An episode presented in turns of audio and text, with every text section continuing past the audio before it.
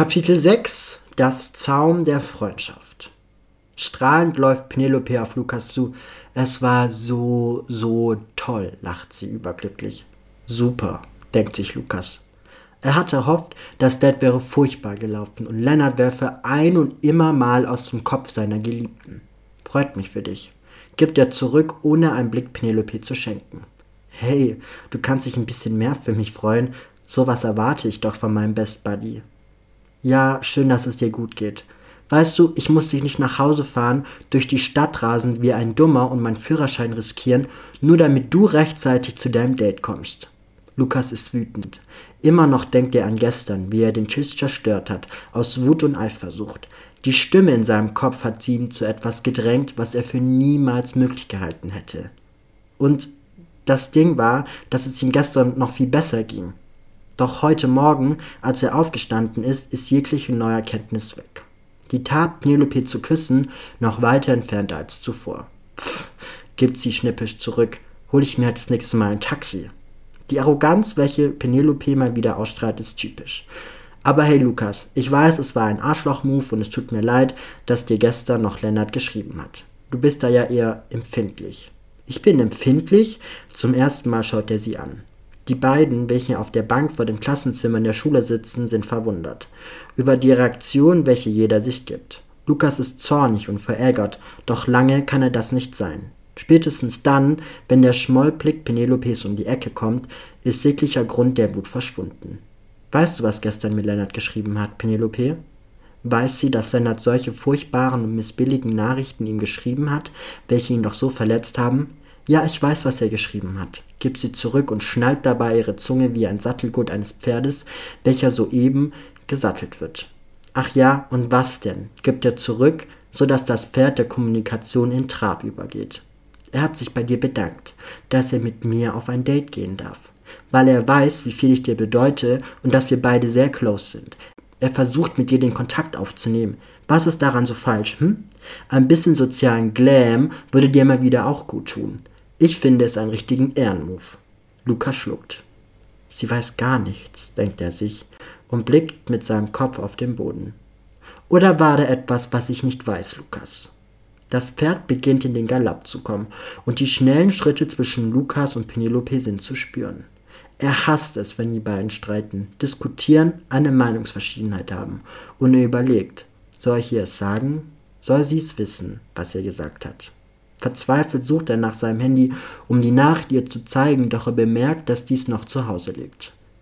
Zu Hause im Müll, weil seine Mutter das kaputt geworfene Teil weggeworfen hat. Ohne Beweis glaubt sie mir nie was, überlegt er weiterhin. Hallo Lukas, ich rede mit dir, bekomme ich noch eine Antwort? Nun ist das Pferd in Rage. Die großen, schnellen Schritte der Kommunikation wirbeln nicht nur den Stab der Freundschaft auf, große Steine springen höher und höher. Er er, er hat, er hat was, unterbricht Penelope Lukas. Sie steht nur vor ihm. Der Hengst baut sich auf und beginnt sich mit dem Angriff bereit zu machen. Doch Lukas ist kein Allfall. Er ist ein Fluchttier. Er muss aus dieser Position raus, auch wenn er recht hat. Immer wieder hallen ihm die Worte von gestern im Kopf. Du kannst dein Leben ändern. Ich kann es ändern. Erklingt die Stimme erneut. Lukas, rede mit mir oder ich gehe. Wenn du ein Problem mit mir hast, sage es mir. Ja, sag es ihr, Lukas, sag es ihr. Und da ist sie wieder. Diese Stimme von gestern. Nein, nein, verschwinde bitte, sagt er. Ich soll verschwinden, schreit Penelope und stampft auf den Boden. Lukas blickt nach oben und merkt erst jetzt, dass er soeben laut gesprochen hat. Nein, nicht du, Penelope, schaut er in die Augen. Ach ja, wer denn sonst? Ich sehe hier niemanden. Weißt du, Lukas, wenn du ein Problem damit hast, dass ich mich mit jemandem anderen treffe, sage es. Aber ich kann da nicht immer mit dir in der Stadt chillen, auf dem Boden hocken und Stunden warten, bis du kommst. Ich brauche jemanden, der bei mir ist, zu 100 Prozent. Wenn du nicht bereit bist, mir das zu geben, dann ist das okay. Aber ich lasse mir nicht meine Erinnerungen kaputt machen, nur weil du es nicht schaffen kannst, dich für mich zu freuen. Ich warte ab, bis du ein Date hast und ich werde dich dann genauso fallen lassen, damit du weißt, wie sich das anfühlt. Der Hengst hat ausgeholt und mit erhobenen Hauptes lässt er Lukas mit einem Hufabdruck am Boden liegen. Und glaube erst gar nicht, mit mir heute Abend zu telefonieren. Für die Scheiße kannst du dir was Richtiges ausdenken, um es wieder bei mir gut zu machen. Lukas sieht, wie Penelope mit schnellem Schritte davonläuft. Sie hält ihre Hände an den Augenlidern, als ob sie weinen würde. Aber dafür kennt er sie zu gut. Penelope weint nicht in der Öffentlichkeit. Niemals. Ehe er darüber nachdenken kann, bemerkt er, dass ihm selbst eine Träne über die Wange läuft. Tja, hättest du gemacht, was ich dir gesagt habe, wäre es dazu heute nicht gekommen. Die Stimme spricht klar und deutlich. Wie ein Objektiv, mit dem man den Hengst in der Weite beobachten kann, die durch den aufgeschlagenen Staub undurchsichtige Luft zeigt ein scharfes Bild. Lukas nimmt seine Hand an die Seite des Unterarms. Es pocht. Vor Schmerz. Stärker und stärker. Ich hab doch gesagt, was du wolltest, starrt er die Wunde an. Doch ehe die innere Stimme erklingen kann, wird seine Unterhaltung unterbrochen. Hey, alles gut bei dir? Fragt eine zärtliche, aber selbstbewusste Stimme. Seine Augen folgen den Ohren, und er erblickt das schönste Wesen, was er jemals gesehen hat. Die langen Beine gleiten auf dem karierten Fußboden dahin, wie ein Schwan, der sich durch das fließende Wasser bewegt. Die Haltung ist einzigartig. Elegant, stolz und selbstbewusst ist das Mädchen. Ihre braun-blonden Haare sind zu einem Dutt zusammengebunden. Die schwarze Brille auf ihrer Nase sitzt perfekt. Die ovale Form schmeichelt ihrem langen Gesicht, welches erstaunlicherweise bleich ist. Zu weiß. Fast als ob sie nie die Sonne in ihrem Leben gesehen hätte. Das weiße T-Shirt umformt ihre Figur. Obwohl es schlaksig ist, sitzt es perfekt. Die enge Jeans macht die Beine noch länger und die weißen Sneaker lassen ihren Alltagslook komplett machen. Sie könnte alles tragen, denkt Lukas sich. Egal ob Kleid, Rock oder Kartoffelsack, dieses Mädchen würde in allem gut aussehen. Was denkst du? schaut sie Lukas an. Er streicht sich die Träne aus den Augen. Vielleicht sehe ich jetzt doppelt. Eine Halluzination? fragt er sich selbst, seinen Mundwinkel weit offen. Hallo, Erdane, unbekannt. Hörst du mir überhaupt zu? Nun zu, es zieht, lacht sie. Lukas bemerkt erst jetzt, dass es diese Mädchen wirklich gibt. Sie ist real und wahrscheinlich sieht er mit offenem Mund, verheulten Augen aus wie ein Freak.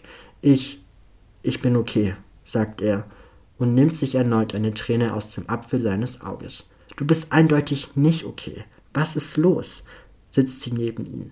Ihre weiche Hand reibt leicht über seinen Rücken und aus einem Grund, den er sich nicht erklären kann, beruhigt ihn das. Ihre Präsenz lässt den Staub fallen, das Toben der aufgewühlten Luft Ruhe bringen und den Hengst sowie die Stimme in ihm verschwinden.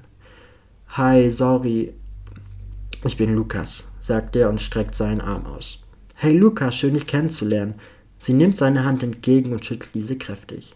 Was hast du an deinem Arm gemacht? fragt sie ihn, als ein Teil seines Longsleeve nach oben rutscht und der Verband von gestern zu sehen ist. Nichts, ich hab. Lukas muss nachdenken. Was hat er gemacht? Sich geschnitten, ja, aber mit Absicht. Das kann er nicht erzählen. Beim Kochen, jeder weiß, dass er nicht kocht. Wahrscheinlich zu viel gehandwerkelt, oder? Siehst aus wie einer, der alles kann, unterbricht sie seine Antwort. Ja, ich hab den Nagel an die Wand gemacht und dabei bin ich hängen geblieben. Gut, Lukas, sehr gut, lobt er sich selbst. Es ist bekannt, dass die Kunstsammlung seines Vaters von Woche zu Woche weiter anwächst. Bei dem Ankauf kann es gut sein, dass er viele Bilder auswechseln muss. Perfekte Ausrede, denkt er sich. Bist du neu hier? Hab dich noch nie gesehen, fragte das schöne und unbekannte Mädchen. Ja, heute erster Tag, aber na ja, neue Schule, gleiche Probleme. Hab immer ein Herz für die, welchen es nicht so gut geht. Und als ich dich gesehen hab mit diesem Mädchen, musste ich einfach zu dir, zwinkert sie ihm zu. War das deine Freundin? fragt sie. Ah, nee, I wish, gibt er zurück und schlägt dabei seine Hand vor den Mund. Er kann nicht glauben, dass er wirklich gerade eben das gesagt hat. Noch nie hat er jemals über Penelope so geredet.